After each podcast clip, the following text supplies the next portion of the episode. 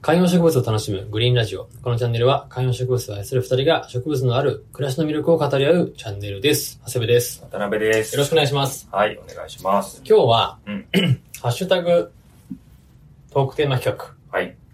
買ってよかった家電お、というテーマを今、ボイシーの方でやってますので、そこに、えー、そのテーマから、うんえーグリーンラジオ的はい買。ってよかった家電についてお話をしたいなというふうに思います。植物視点のってことですね。はい。はい。で、ちょっと僕からいいですかはい。僕、この夏、扇風機を買いました。おはい。もう、おそらく扇風機はもう皆さん一家に一台あるじゃないですか。うん。一台と言わず二台うんうん、三台あるご家庭もあるかと思うんですけど、はい。えー、我が家はですね、サーキュレーターをうん一台だけ持ってまして、扇風機はなかったんですよ。はい。細かい分類で言うとね。うんで、えー、 もう、恥ずかしいんですけど、2005年、2007年ぐらいの、本当サーキュレーターってものが世の中に生まれましたぐらいの頃のはい。やつが壊れないんで、はいはいはい。シンプルですからね。そう、ずーっとそれを使ってたんですよ。うんザ・サーキュレーターみたいな形のもの。なんですけど、まあ、あのなかなかやっぱりその風力の問題とか、あと騒音、音音もやっぱ多少するんで、はいはいはいはい。いつか欲しいなと思ってですね、ちょっといいやつを、うんえー見てました、ずっと。 で、バルミューダとか、うん。えー、それ系を、まあ、見ててですね、カモメファンとかもいろいろあるんですよ。はいはい。カモメね。はいはい。それはい。知ってますよ。はい。なんですけど、僕はですね、デュクスという、デュクス。はい。えー、まあ、メーカー、ブランドのはい。扇風機をはい。手に入れました。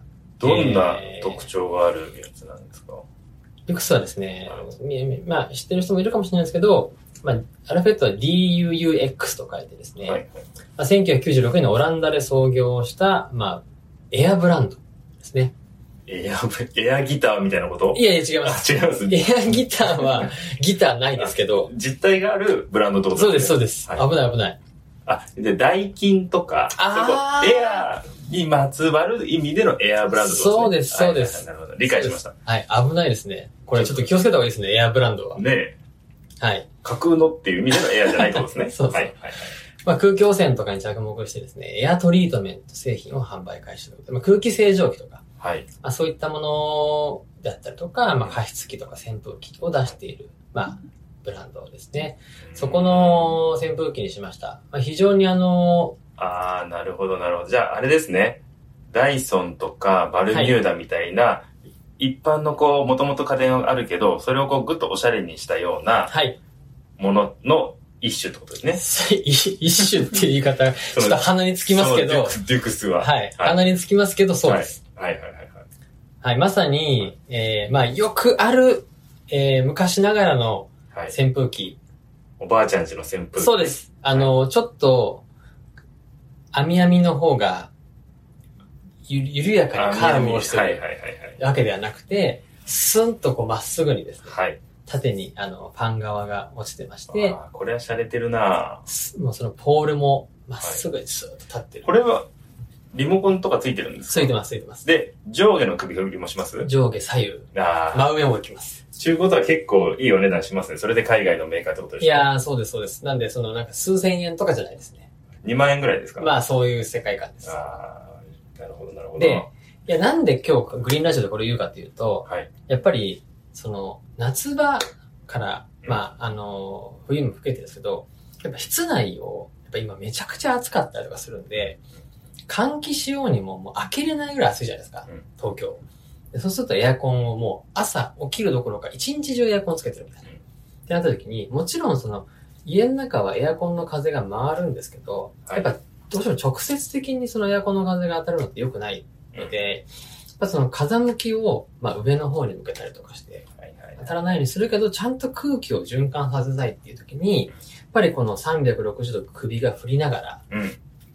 行く、その扇風機が、もちろん私生活用、普通に過ごすようでもいいんですけど、やっぱ植物のことも考えて、やっぱその風とかが循環するってすごく大事な要素なので、はい。そういった意味で、もう今リビングに置きながら、この風をですね、植物たちにも緩やかに当てながら、優しい風を。はいはいはいはい。特別植物用ってわけではないわけですこれないない、はないです。けど、かつその、やっぱ植物と共存できるなるほど。インテリアを邪魔しないってこと見た目見た目ですははいいはいはいはい。というところで、いろいろ迷った挙句、このデュクスの扇風機、もうめちゃくちゃ気に入ってて、はい。